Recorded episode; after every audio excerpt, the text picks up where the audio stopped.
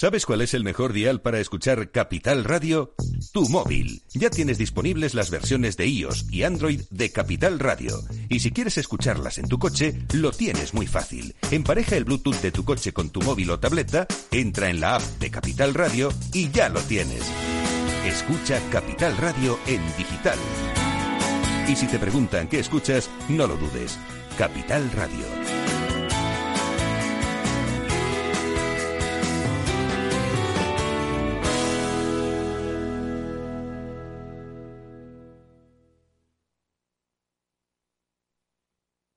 Caser Seguros patrocina este espacio.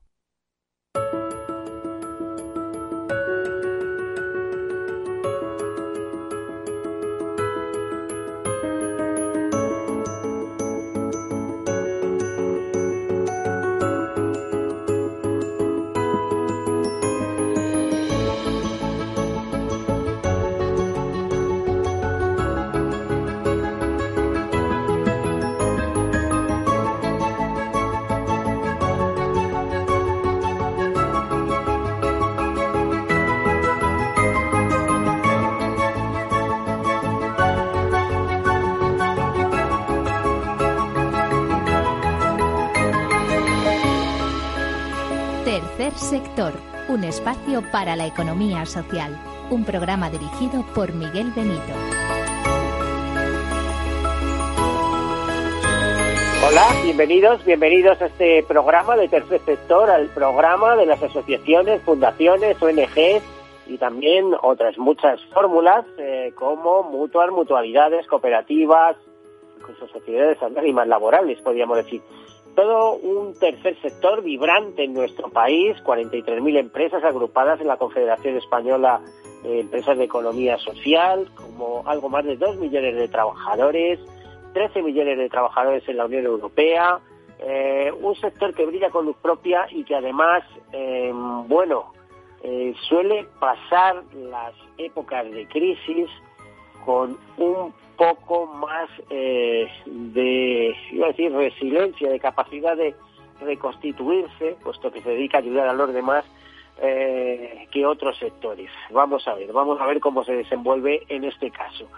Pues les decía, en este tercer sector, que se basa también en la solidaridad mercantilmente organizada, pues tiene algunas características. Por ejemplo, no es sector público, es sector privado, el sector privado que tiene beneficios como todas las empresas privadas, pero esas, eh, esos beneficios se reinvierten en el fin fundacional. Su fin es la sostenibilidad o atender al fin fundacional para que fueran constituidas, que normalmente coinciden con la acción social, la cooperación internacional, la defensa, el mantenimiento del medio ambiente, eh, la investigación, la educación, coincide con muchísimas necesidades humanas en todos aquellos pequeños y grandes temas que tienen un interés generalizado.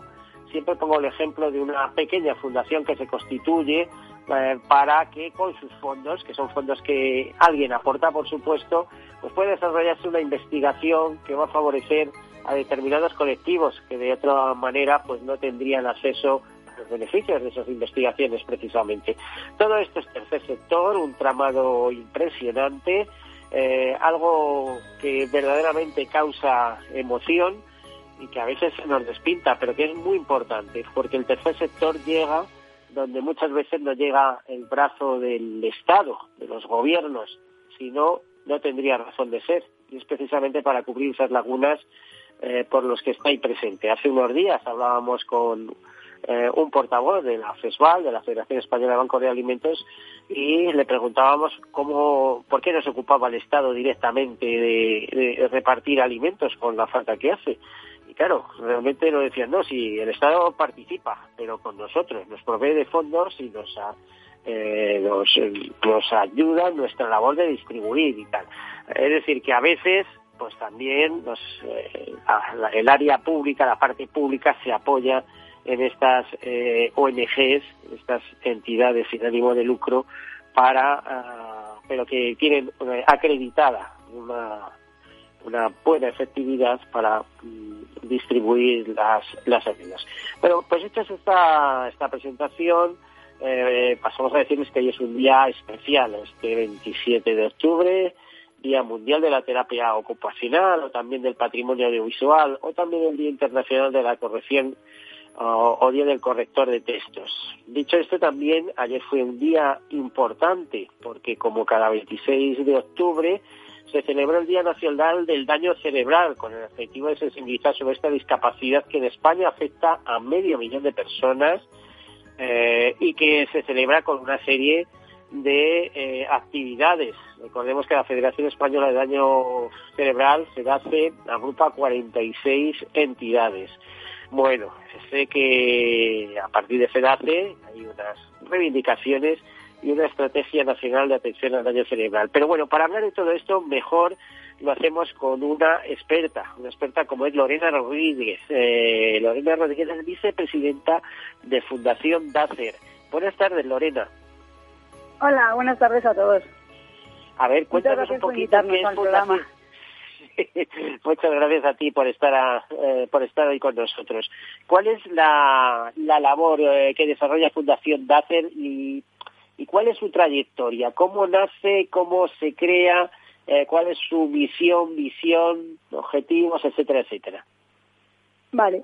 Pues a ver, nuestra fundación nace en el año 2012 con el objetivo firme de mejorar la calidad, la esperanza de vida de todas las personas que han sufrido un daño cerebral y la de todo su entorno familiar, porque esta afectación eh, primero se presenta de manera súbita, nadie nos prepara para enfrentarnos a ello, y segundo, eh, la padece el paciente, pero quien realmente sufre mucho también es la familia, que es la que se tiene que llevar a casa pues a un familiar que tiene unas grandes dependencias y que nadie nos ha preparado para, para poder afrontar esta situación que es muy dura, que genera mucha ansiedad y mucha angustia a todas las familias, además del miedo que le supone ¿no? todo este entorno. Sí, Lorena, te iba a hacer un inciso. Entendemos por daño cerebral un ictus o también puede llegar a ser una depresión invalidante. Daño cerebral es cualquier tipo de etiología que lo que haga es que tu cerebro no funcione en las mismas condiciones que tenías sin haberlo tenido. O sea, puede ser un ictus, Puede ser un tumor cerebral, puede ser una encefalopatía, puede ser un traumatismo craneoencefálico. O sea, hay varias, eh, digamos, etiologías que hacen que la persona pueda padecer un daño cerebral. Pero digamos que todas ellas lo que tienen en común es que el cerebro deja de funcionar con normalidad y entonces lo que vemos lo, eh, de cara afuera es pues gente que pierde la capacidad de caminar, gente que no pierde la capacidad de poder hablar, que tiene problemas para poder trabajar con seguridad, eh, gente que no puede manipular objetos cotidianos de la vida diaria como simplemente coger un tenedor y llevárselo a la boca, y entonces, pues bueno, es un cúmulo de, discapacidad muy, muy importante. ¿Es verdad que alcanza a medio millón de españoles? Sí, en España la incidencia es muy alta y es verdad que los ictus, que es eh, digamos lo que más se conoce ahora también, porque las unidades de ictus han hecho mucha labor por, por, bueno por mejorar la, capacidad atencional de estas personas, eh, están en una incidencia muy elevada últimamente, bueno, en los últimos años y se prevé que vaya a más. Eh, la situación que estamos atravesando ahora mismo con la COVID no solamente quizá haya desplazado el interés hasta ese tipo de personas, sino que incluso puede haber disparado su número, ¿no? Con, problemas de todo tipo. Sí, lamentablemente mm, el COVID lo que ha hecho es potenciar más pacientes todavía con esta afectación que es muy, muy importante y muy eh, a la gente con un estado de deficiencia importante eh, tiene alteraciones neurológicas como pues que pierden el olfato, el gusto, eh, además de las añadidas que ya conocíamos, ¿no? De dejar de caminar, dejar de hablar. Así que el COVID, además de atender, a o sea, de atacar, digamos, directamente al sistema respiratorio, lo que se está viendo es que da muchas, muchas secuelas neurológicas. Eh, eh, bueno, la Federación FEDACE, no sé si tenéis algo que ver con FEDACE, yo leía hace, hace un tiempo eh, que cumplirá 25 años. Vosotros sois mucho más recientes, ¿no? Claro, sí, nosotros somos más, más, más jovencitas. Nos hemos creado en el 2013. Sí. Y bueno, pues, eh, ¿qué, acciones, ¿qué acciones esté llevando a cabo eh, en estos años? Vamos, eh, eh, que es curioso, 2013 que todos sabemos que fue un año bastante fastidiado, ¿no? Para, para la economía de mm. nuestro país, ¿no? Eh, algo veríais para lanzaros en ese momento. Claro, a ver, nosotros desde que creamos la fundación eh, hemos hecho eh, acciones que lo que lo que buscan es mejorar pues a, las familias y a sus y a sus allegados que tienen esta patología. Y una de las acciones de la que, digamos, más orgullosos podemos estar es la creación de escuelas de familias en los hospitales, porque en su día, pues bueno, eh, pudimos tener la suerte de conocer eh, de primera mano a familias que estaban en los hospitales y que, pues bueno, veíamos que no tenían las herramientas necesarias para poder llevar a su familia a la casa con la seguridad que necesitaban para poderles atender. Entonces eh, empezamos con una idea de crear escuelas de familias y en esto tuvimos también el apoyo de la Consejería de Salud de la Comunidad de Madrid, en la que se creó un convenio por el cual Fundación NACER podía eh, dar eh, charlas a las familias dentro de los hospitales y de alguna manera cubríamos dos objetivos. Por un lado, calmábamos la ansiedad de las familias y hacíamos que perdiesen ese miedo a llevarse a su familia a la casa porque las dotábamos de herramientas y de consejos y de labores prácticas para el día a día. ¿Qué ha pasado? Que estas intervenciones que hemos hecho de manera presencial en los hospitales y que venían con unos muy buenos resultados, pues a raíz de la pandemia y del COVID, pues ha visto alterada su dinámica, porque por un lado las familias ya no están en los hospitales porque ya no pueden acompañar a su ser querido, o sea, ya no se puede hacer hijos de familia, y por otro lado tampoco nosotros podemos ir a los hospitales. Así que lo que hemos hecho es darle un giro a nuestra escuela de familias eh, presencial y la hemos pasado a un formato online. Entonces, esto es lo que queríamos eh, o que queremos un poco impulsar ahora, ¿no? Que las familias mm, sientan que, bueno, que más allá de no poder estar en los hospitales con ellos, pues seguimos estando cerca de ellos y a su lado, ofreciendo este recurso de las familias eh, del curso online con nosotros. Pero como, como sabemos, no todo el mundo está preparado para trabajar con ordenadores, con recursos online, etcétera, etcétera, porque nos estamos adentrando en un mundo, en el mundo, en esa transformación digital que tampoco está al alcance de todos, ni desde la perspectiva formativa o educacional, ni desde la mm. perspectiva económica. ¿Qué pasa con todas estas personas, por ejemplo, mayores de determinada edad, vamos a poner 60 años, que han tenido poco contacto con la tecnología y que tienen que, cuidar a sus mayores? Eh, ¿No hay algún tipo de servicio que se pueda ofrecer por cauces más tradicionales? Estoy pensando en teléfono o esas visitas tan a veces tan necesarias, ¿no? Simplemente interesante de cómo están las personas que, que tienen problemas y cómo, cómo los están solventando las, los cuidadores, digamos. Mm. Sí, a ver, eh, nosotros hemos ofrecido, digamos, diversas eh, soluciones a los problemas, como bien planteas, ¿no? Por un lado, es, normal, es verdad que la gente que tiene un daño cerebral, por lo general, es gente mayor, que suele estar arropada por gente más joven, como pueden ser los hijos o eh, gente de, menor edad que sí que controla o tiene conocimiento de lo que se entra en una web, por ejemplo, o, y en ese caso, por lo que sea, la familia no tiene conocimientos o no puede acceder a un sistema informático, eh, nosotros lo que hacemos también son reuniones por teléfono, que eso sí que la gente, el teléfono es algo que puede manejar bien.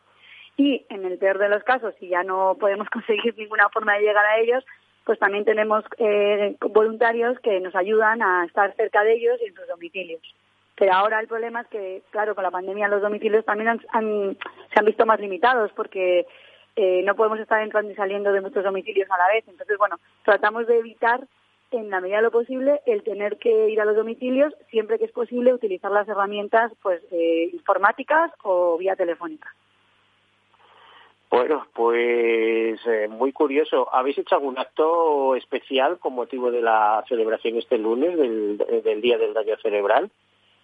Pues mira, nosotros todos los años hacíamos una gala anual que coincidía con estas fechas, en la que además de dar visibilidad al daño cerebral y, dar a conocer esta patología tan dura a la que se ven sometidas las familias y nuestros pacientes, eh, pues era una gala con fines recaudatorios para poder seguir ayudando a otras familias y para poder seguir sacando adelante más proyectos eh, de cara a nivel social.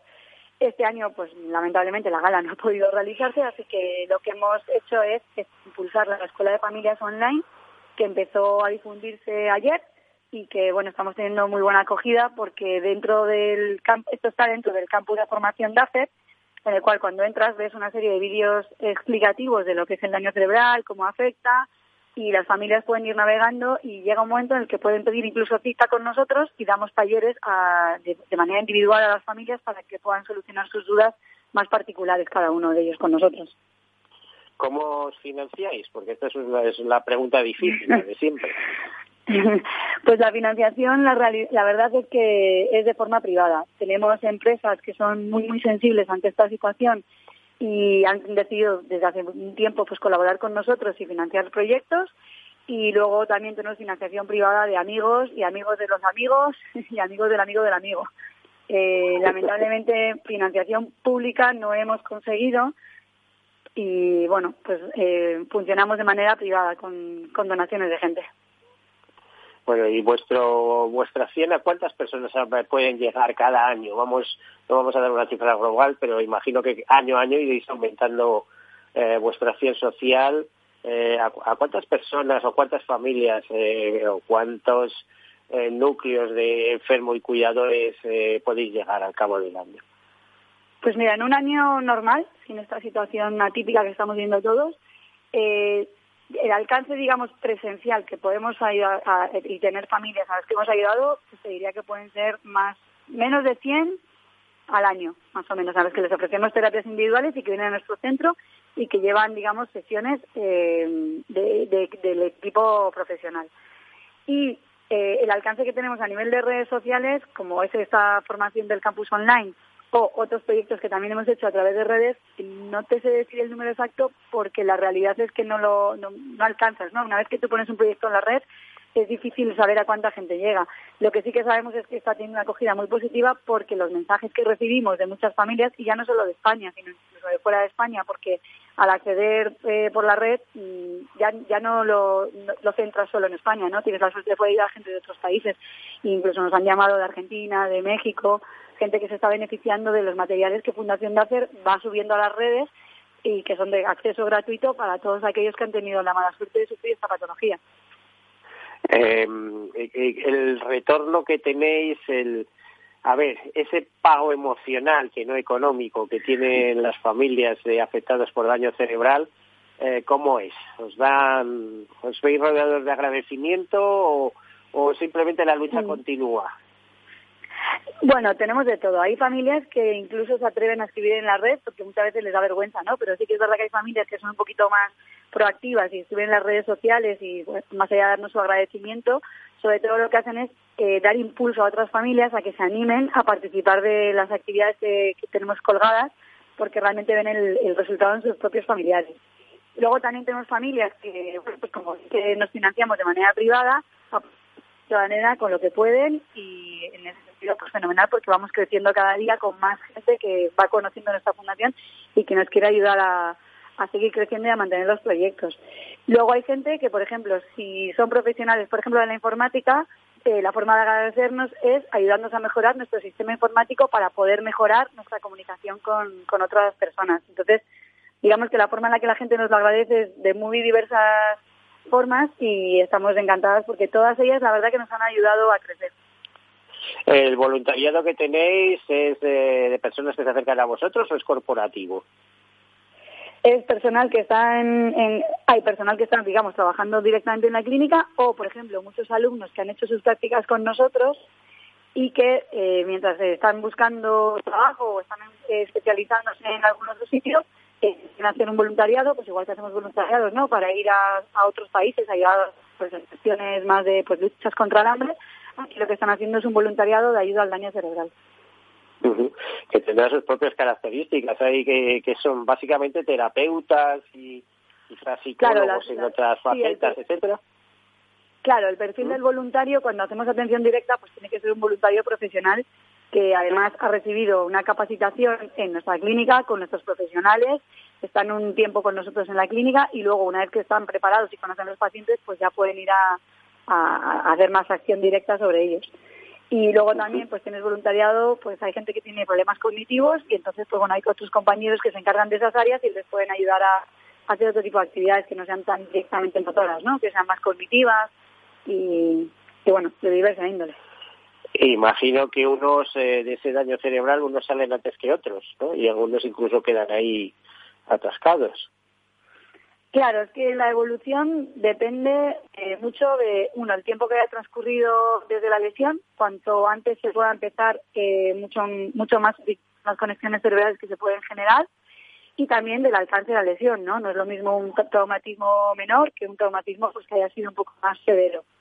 Entonces, sí, el, el, momento de iniciar y de empezar, eh, cuanto más agudo, mejor. Por eso nosotras queremos siempre que las familias cuando están en los hospitales y pues nuestros recursos van enfocados al estado más agudo, queremos que llegue la información porque es ahí cuando el cerebro quiere conectarse y es cuando necesita recibir una herramienta eficaz de conexión, porque si no se quedan con mucha patología instaurada y aunque después se puede restablecer, pues no es lo mismo, ¿no? Y al final el cerebro, pues bueno, tiene capacidad de aprendizaje y eso es algo que no lo pierde nunca, porque la capacidad de aprender nunca la perdemos, pero es verdad que cuanto antes nos ponemos a, hacerlo, eh, antes restablecemos las conexiones cerebrales.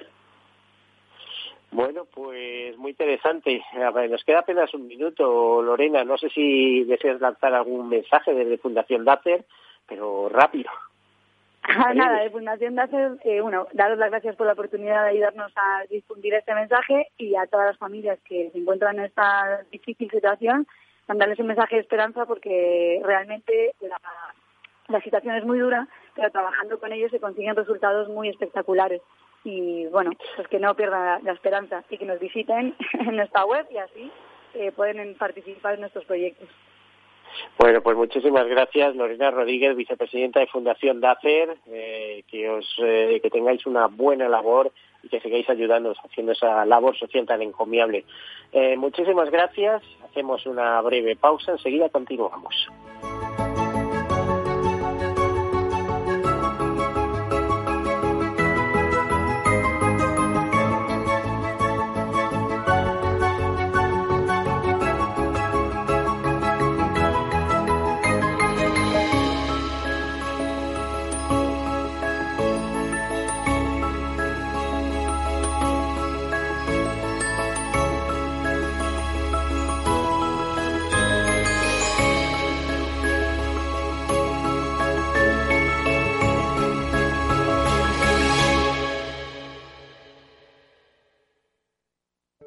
Soy José Luis, director de Seguros García Ochoa, y quiero darte mi teléfono personal para asesorarte, hacerte un estudio de todos tus seguros y ayudarte a ahorrar.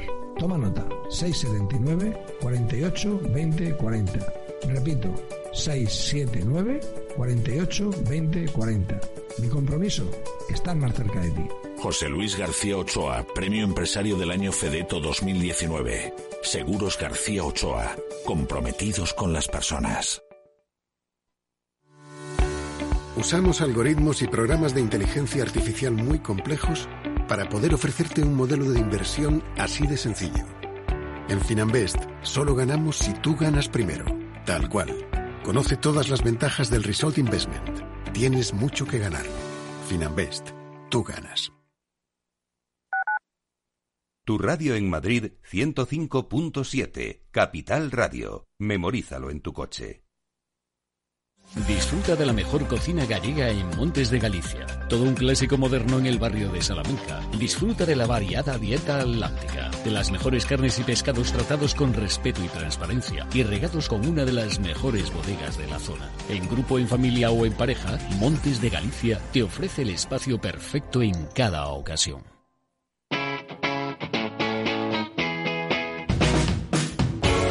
Capital Radio. Despierta la economía.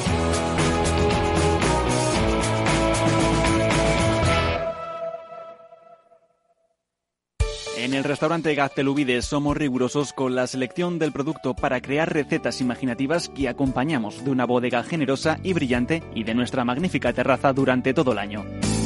Restaurante Gaztelubide, carretera de La Coruña, kilómetro 12200, La Florida. Teléfono 91 372 8544. Una recomendación del programa gastronómico Mesa y Descanso. Esto te estás perdiendo si no escuchas a Luis Vicente Muñoz en Capital, La Bolsa y la Vida. La economía española eh, sorprende, sorprende siempre para, para, para bien en los momentos más, más difíciles. Este, este es un momento de una extrema complejidad. Eh, yo creo que les diría es, eh, tenemos una economía que es competitiva gracias a las reformas que se hicieron en su momento. Yo creo, estoy convencido que la economía española pues eh, se votará y volverá a generar empleo con intensidad y volveremos a crecer por encima de la media. Luis de Guindos, vicepresidente del Banco Central Europeo. No te confundas. Capital, la bolsa y la vida con Luis Vicente Muñoz, el original.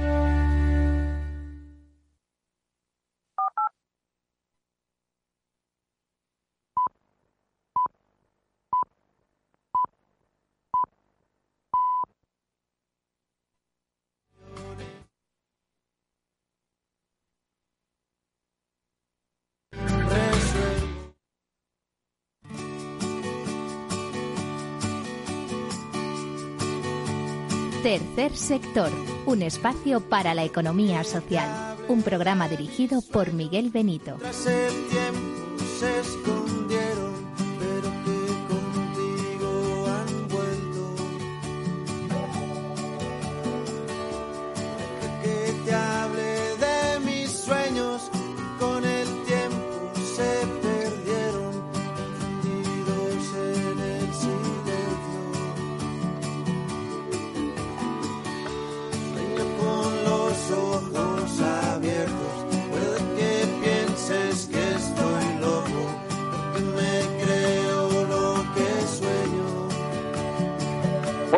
Hemos pasado de la una y media y vamos con otro tema. Vamos a ir eh, eh, a hablar con la responsable de una ONG que no es cualquier cosa, es una ONG internacional muy implantada.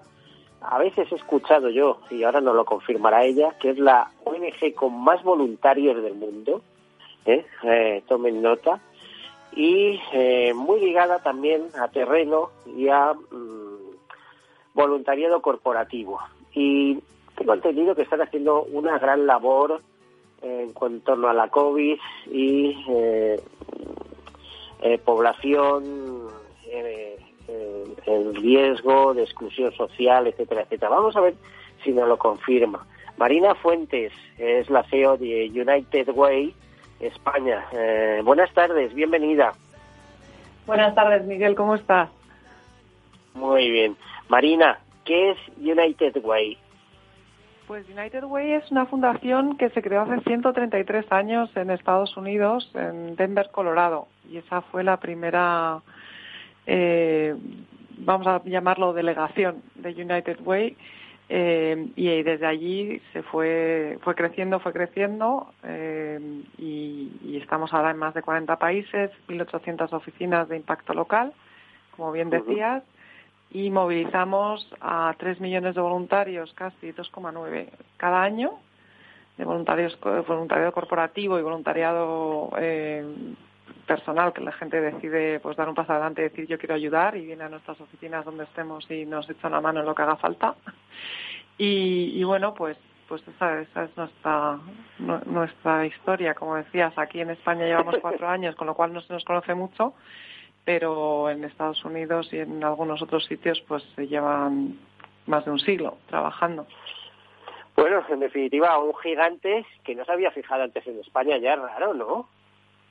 Bueno, sí se, a ver, eh, no es que no se hubiera fijado en España, nos fijamos en todas partes, porque en todas partes siempre hay eh, gente a la que ayudar pero claro, también hay que ser realista porque hay que ser sostenible, ¿no? Y entonces nosotros, por ejemplo, nos creamos gracias a un programa que vino de United Way Francia, eh, de la mano de Airbus, y fue con ese programa que llevaba ya varios años funcionando en Francia y quisieron extenderlo a sus plantas de Getafe y de Puerto Real en Cádiz.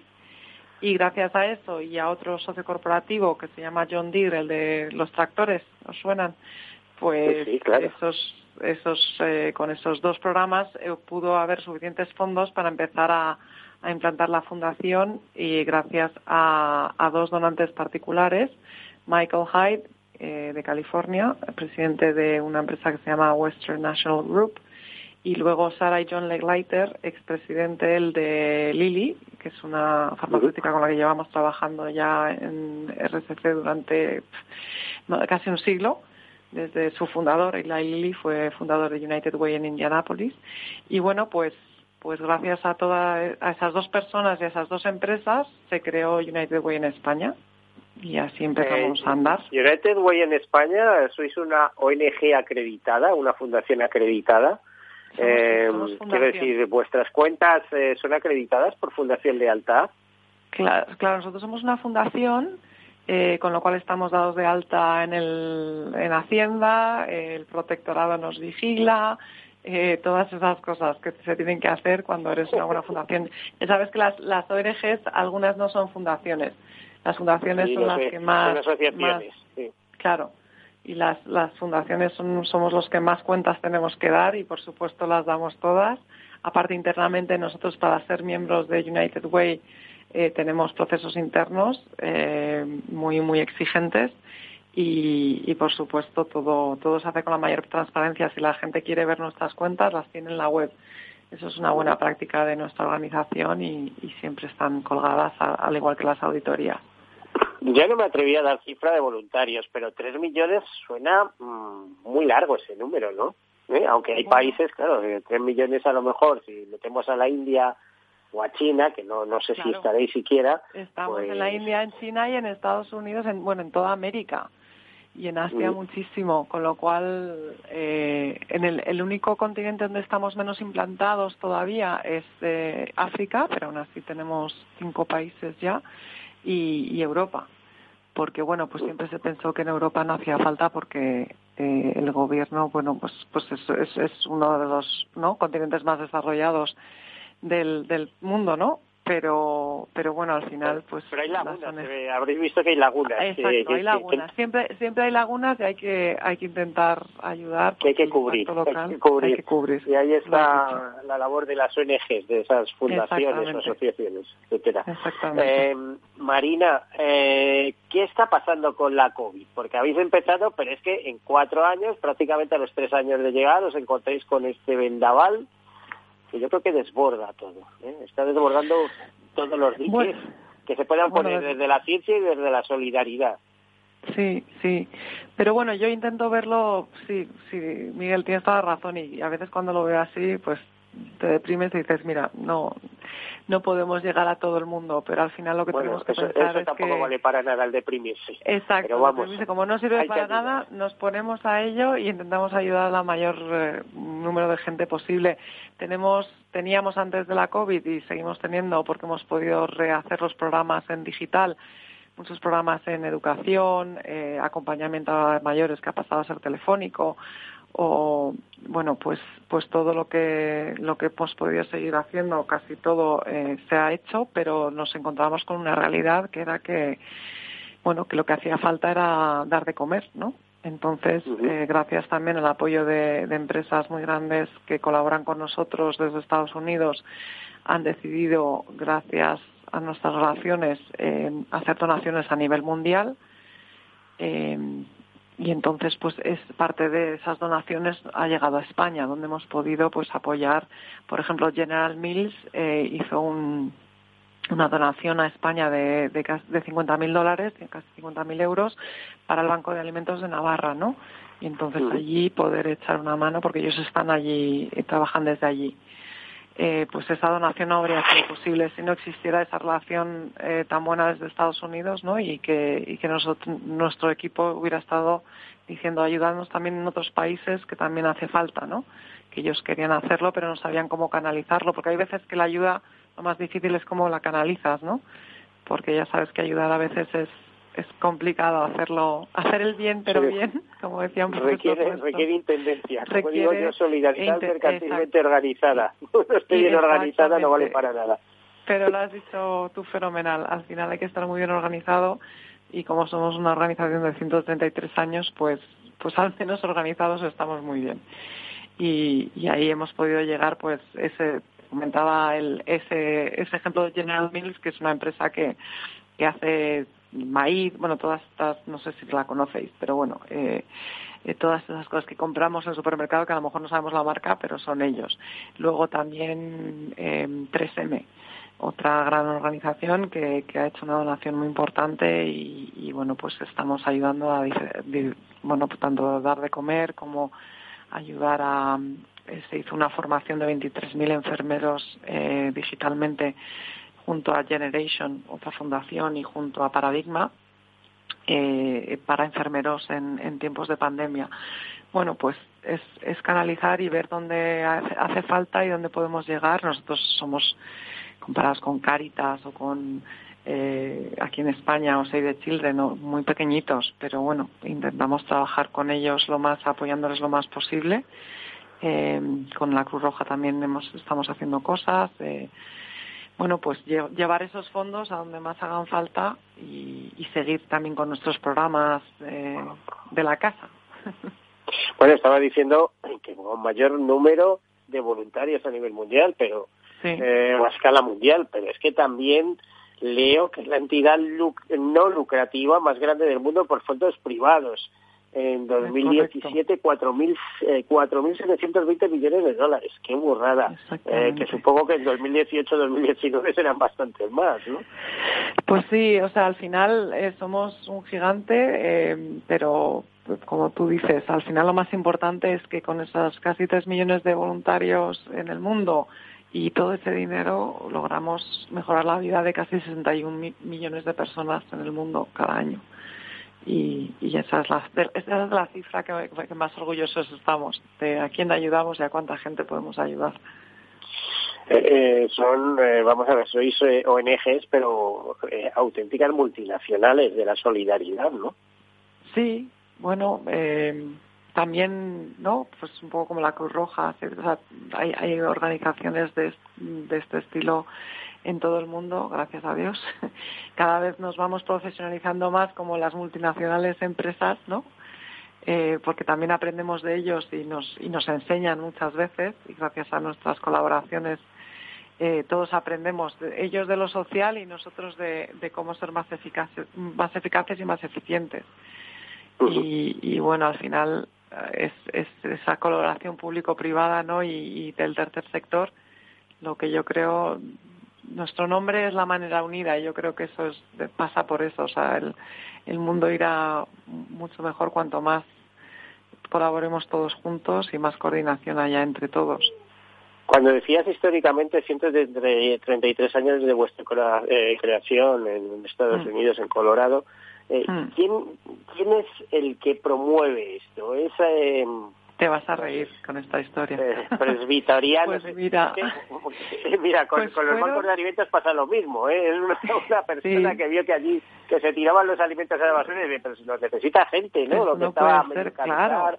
o a punto de caducar, etcétera. Y fíjate la que liada hoy en día. Bueno, pues en, nuestro caso... Pues eh, en nuestro caso alguna anécdota, ¿no? Estoy pensando en algún pastor presbiteriano. La, anécdota es muy graciosa porque fueron eh, cuatro líderes espirituales, o sea, fíjate, un rabino, un sacerdote católico y dos ministros protestantes junto a una ama de casa que se reunieron y dijeron hay que ayudar aquí todos tenemos la misma misión que es ayudar al prójimo. Pues eh, vamos a dejar las diferencias de, ¿no? de opinión fuera de la, de, la organización y vamos a, ver cómo lo podemos hacer de la manera más eficaz y por eso pensaron en la empresa, ¿no? porque al final la empresa es el motor económico de la sociedad. Con lo cual, ¿y quién está mejor organizada normalmente? La empresa. Y por eso ¿no? los voluntarios corporativos son, son nuestra, nuestra arma de construcción masiva. Sí, además yo he visto que tenéis muchos programas en colaboración con Lili. No, como ha ido citando eh, empresas etcétera, no decía nada, pero bueno, solo hay que mirar, echar un vistazo a las redes sociales para ver la cantidad eh, o la gran conexión que tenéis con esa empresa en concreto, ¿no? Bueno, eh, con esa empresa tenemos eh, con muchas, pero con Lili es verdad que, que nos une casi un siglo, porque Ila y Lili, el fundador, eh, no solo fundó United, eh, eh, su empresa, sino que fue trajo United Way a Indianapolis, al estado de Indiana. Entonces, bueno, pues, pues al final, el, como nos ven en Estados Unidos como un aliado, ¿no? En, en todo lo que es el impacto social de la empresa. Y él lo que hizo, pues, como había conocido de otros de otras eh, United Ways, eh, dijo esto lo tengo que hacer. O sea, a la vez que, hago mi empresa, tenemos que ver cómo también ayudamos a los a los que menos, no, a los que más lo necesitan. Y, y es verdad que, que, es una alianza muy fuerte. Eh, Lili es uno de nuestros eh, líderes corporativos globales y llamamos a esas empresas, a las ciento empresas que trabajan con nosotros a nivel mundial, un poco les llamamos líderes porque son los líderes, son, son los que van mostrando al resto de las empresas cómo se hacen bien las cosas, ¿no? Eh, que hay muchas que, la, que lo hacen también muy bien, pero, pero es verdad que ellos son como pioneros en, en tener una cultura corporativa muy, muy ligada a, a, la a, a los problemas de su comunidad y, estar involucrados en ellos, ¿no? Porque una cosa es decir, ah, sí, estamos, pero con tus propias personas darles tiempo para poder hacer voluntariado, para decir, oye, mm, tantas horas cada mes en horario de empresa mi trabajo significa, va a ser ayudar a alguien. Eso, eso es muy potente, ¿no? A ver, te iba a hacer una doble pregunta. ¿Cuántos empleados tenéis en nómina en el mundo, más o menos? Eh, no tanto en España, porque lleváis pocos años y, supongo que no serán pues, pues demasiados. y, y, una segunda ligada a esto. ¿Hay quien opina? No, sé si me acuerdo. Perdona, Miguel, dime. ¿Y la segunda es? Eh, hay mucha gente que opina que las ONGs debían de nutrirse del trabajo de los voluntarios y no debía haber personal en nómina. Eh, yo ahí discrepo un poco porque sé que las organizaciones hay gente que está dedicada mañana, tarde y noche. Claro, claro, totalmente. Y, con una diferencia. A lo mejor tienen libertad de horarios, pero es que eh, luego en su vida diaria, eh, si tienen que estar a las 12 de la noche o a las 3 de la mañana, están ahí. Sí, sí. Están ahí. Claro, claro. Entonces, totalmente. Pues mira, tiene que haber esa combinación de profesionales y personales y profesionales pagados y personal voluntario que, que preste colaboración. Claro, claro, vamos, es que yo estoy totalmente de acuerdo contigo. Mira, debemos hacer, creo que me dijeron la cifra y creo que me acuerdo bien, ¿eh? pero entre 10.000 y 15.000 personas en, en United Way, que en nómina, ¿no? Eh, cada, lo que pasa es que cada United Way es una fundación independiente, o sea, la de United Way España es una fundación que tiene su patronato en España, con España, ¿sabes? O sea, ahí es... con sus fondos, con, exacto, sus fondos, exacto, y cada una es diferente y, y, bueno, lo que nos une es la misión, la misma misión que es avanzar el bien común, ¿no? Y las áreas y cómo trabajamos y los mismos estándares de excelencia, etcétera.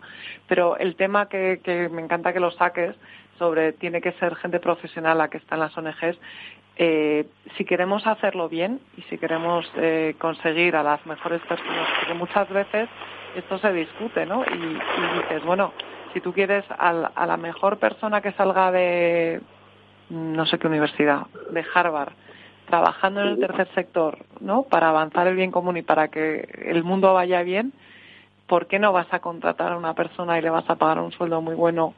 Que, que hay veces que, que mucha mucha gente que tiene muchísimo talento quiere hacer esto, pero dice, bueno, pues no lo voy a hacer porque no me van a pagar, ¿no? O me pagan muy poco y yo quiero también ganar dinero. O sea, eso hay que reconocerlo.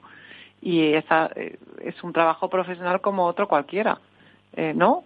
Porque, pues claro que tienes que recibir, o sea, esas personas, si no, el problema que hay, si, si solo es voluntariado y si no se, no se paga a la gente, es que esa dedicación, esa formación, ese crecimiento profesional y conocimiento del tercer sector, pues seguramente será mucho menor porque es gente que va y viene, ¿no? Que, que, lo hace cuando puede. Lo que pasa es que a veces es difícil justificar eh, determinados mm. ingresos, sobre todo si son muy elevados, eh, ante los donantes, ¿no? Porque el donante a lo mejor es una persona humilde que se está quitando sus 100 euros al año para una ONG y luego se entera que el director general gana un cuarto de millón. Pero bueno, no, no, no, En eso estoy totalmente de acuerdo que tiene que haber un equilibrio, pero en eso estoy totalmente, sí, sí. Igual que en las empresas que solo deciden ellos porque tienen su propio, ¿no? Su propia em, consejo de, de administración y deciden que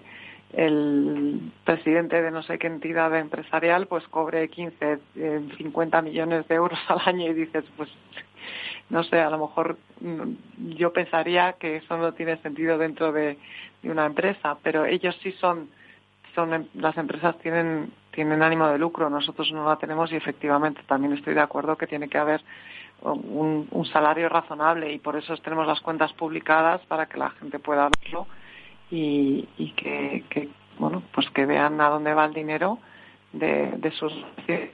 Pero es verdad que para que las naciones sean efectivas y que creen un impacto y que se haga un buen trabajo, pues también es verdad que tienes que tener a gente contratada. Porque esto es como es una empresa, ¿no? principales líneas de actuación. Me consta que habéis estado también muy pegados a los jóvenes con diversos programas. Eh, ¿Cuáles han sido vuestras principales líneas de actuación aquí en España desde que lleváis implantados? Desde que llegamos estamos muy centrados en el tema del abandono escolar, porque es algo que nos preocupa muchísimo. Somos, el, como sabes, el número uno en la Unión Europea. Y esto es un gran problema, porque lleva, como sabes, a, un paro juvenil de más alto. Eh, de hecho, este año ya es el más alto. Y, y bueno, pues aboca a, a, una pobreza, ¿no? El no seguir formándote, eh, pues es entonces tenemos eh, programas estupendos de, intervención en, los institutos y o en entidades en, en, los locales de, entidades como YMCA ¿cómo lleváis a cabo estos programas de intervención? ¿Son voluntarios, son profesionales? ¿Cómo hacéis? Son, son, hay, un, hay un mix. Lo que hacemos es, eh, siempre son profesionales educadores en cierta materia ¿no? que queremos incidir. O, por ejemplo, llevamos un taller de emprendimiento social a, un cole, ¿no? Donde eh, los chavales van a mm, descubrir eh, cómo se hace un proyecto mm, por ejemplo, se les pone un reto. Nosotros eh, todo, todo lo que es educación lo, unamos en, en, nuestro programa Reto Juvenil, ¿no? Entonces les da un reto. ¿Qué cambiarías de tu barrio?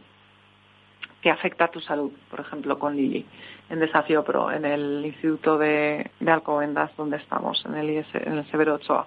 Pues ahí lo que hacemos es ir con profesionales de, de, emprendimiento social, donde se les va dando clases y con los voluntarios corporativos de Lili.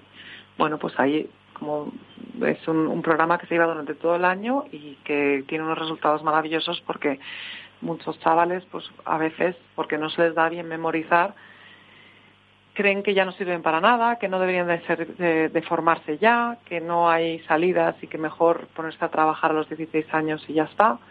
Y entonces ahí es donde les abrimos la, mente ¿no? y, y descubren eh, que sirven para otras cosas, que a lo mejor son muy buenos en, en ciertas habilidades que son muy necesarias para, para el mundo y que bueno pues que nuestra educación a lo mejor es demasiado eso ya es otro tema a hablar que nos podemos tirar un año. Eh, nuestra educación está muy anticuada no muy memorística y que pues traemos talleres donde se aprende haciendo y ahí descubren pues a lo mejor que son muy buenos liderando un grupo o que son muy buenos trabajando en equipo, que al final es lo que les hace falta a las empresas, o que la formación profesional no la conocían en el mundo de la formación profesional y hay muchísimas carreras que a lo mejor se les podían dar muy bien y que les interesan. Y bueno, pues ahí tenemos resultados muy buenos, ¿no? Donde chavales que dicen, ah, pues yo pensaba dejar de, de estudiar, dicen, pues, pues voy a seguir formándome y voy a ir por este camino, ¿no? Y ahí los voluntarios tienen un rol mm, muy importante. Con Celnex, por ejemplo, tenemos otro programa y, ahí vemos siempre los resultados y siempre lo dicen. Para mí un mentor al final muchas veces es ese padre que no tengo o esa madre que no, que no, bueno, porque a lo mejor están solos o son padres o, que no que no saben por dónde orientarles. Suena como, te iba a decir que dicha así suena como muy frío y tal, y muy tranquilo, pero todo esto mm, en un entorno de turbulencias, porque suelen ser eh, jóvenes con conflictos sociales alrededor, etcétera, ¿no? Y entonces, claro, claro, eh, ahí, ahí es donde tenemos que apoyarles mucho, ¿no? Porque lo que necesitan ellos es saber que, que primero que la sociedad, su comunidad, les import, nos importa mucho, que estamos ahí para apoyarles y ya sea con psicólogos, ya sea con, con mentores, ya sea con, bueno, pues que a veces, muchas veces, y también los adultos, solo nos hace falta, ¿no? Que alguien diga, venga, yo te echo una mano, ¿no? Yo, yo te apoyo. Y, con cosas prácticas ver cómo te pueden apoyar y a veces con ese apoyo y con que alguien crea en ti ya de repente arrancas y empiezas otra vez de nuevo y, y al final es, es eso, ¿no? El, que no es nada frío, es, es, gracias a Dios es muy, muy, muy cercano y lo que pasa es que, bueno, así contado a lo mejor pues hay que vivirlo, ¿no? Para ahí experimentarlo, pero es algo muy bonito. Bueno, yo, mi mujer se ha dedicado a la educación toda toda su vida desde los bueno, desde muy jovencita. Podrías traerla y un día tenemos una charla con ella. Entonces, bueno, eh, han sido ya 47 años, se ha ganado el derecho a descansar, como aquel que dice, pero Dile que eh, conozco, conozco, por lo menos he escuchado mucho este tema. Eh, Marina Fuentes, ¿algún otro, algún otro tema, alguna otra línea de actuación, además de estar pegadas a la realidad de, estos jóvenes, del fracaso escolar, etcétera? Bueno, seguimos eh, luchando con, en, muchos frentes, eh, combatiendo también obesidad infantil, eh, acompañando a mayores que están solitos, empleabilidad, todo lo que es formación, bueno, repartiendo comida también sin llegar a ser una fundación, digamos, dedicada a empleo, pero tú sabes lo complicado que está el empleo para los jóvenes. eh, ¿cómo se les puede echar una mano? ¿Cómo se les echa una mano? Eh, yo diría incluso dos colectivos, jóvenes y mayores de 50. Vamos, son dos, dos eh, colectivos absolutamente afectados por los temas de empleo. Mm.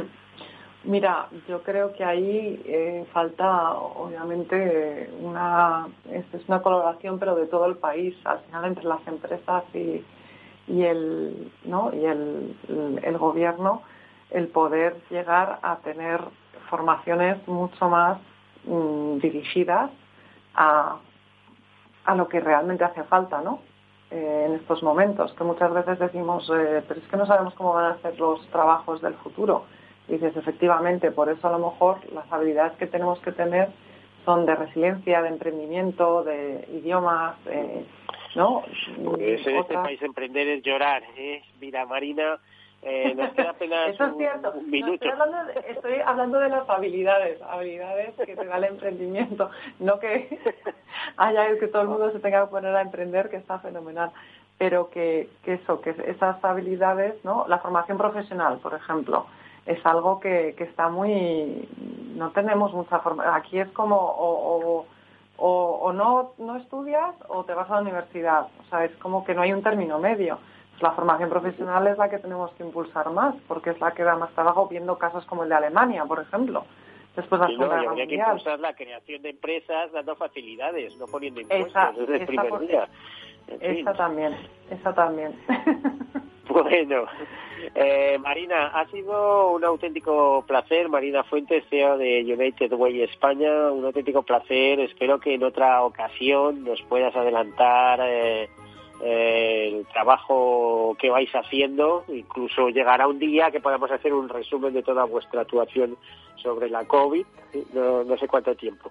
Muchísimas gracias. Pero... Eh, solo ya despedirnos. Eh, pues, eh, despedirnos, Marina Fuentes y de Gracias por, por estar aquí con nosotros, a todos ustedes, a nuestros oyentes.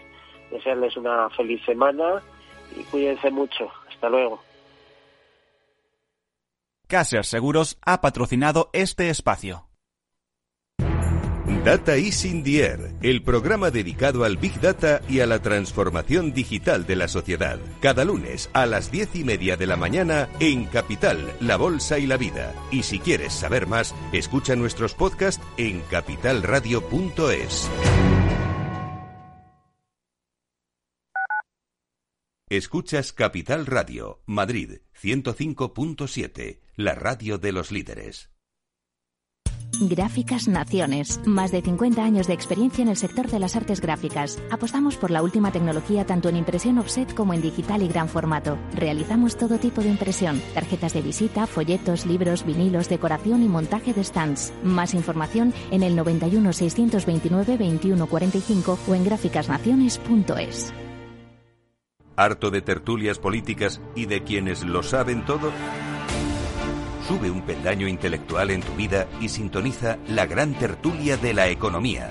Un debate pragmático y sin afinidades que revela las grandes transformaciones de nuestros días, con figuras de gran talla económica como Pedro Esbarz, Ramón Tamames, Francisco Navarro, César Arranz, Hermenegildo Altozano, Isabel Aguilera, Manuel Moreu, Juan José Rubio y Fernando Zunzunegui, entre otros.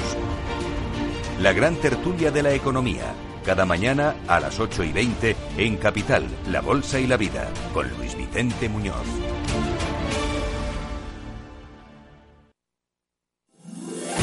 15 años con personas y empresas dan para muchas opiniones, reflexiones y conocimientos de recursos humanos. Escucha el Foro de los Recursos Humanos todos los lunes a las 12 del mediodía en Capital Radio, un punto de encuentro de excepción con personas y empresas, con Francisco García Cabello.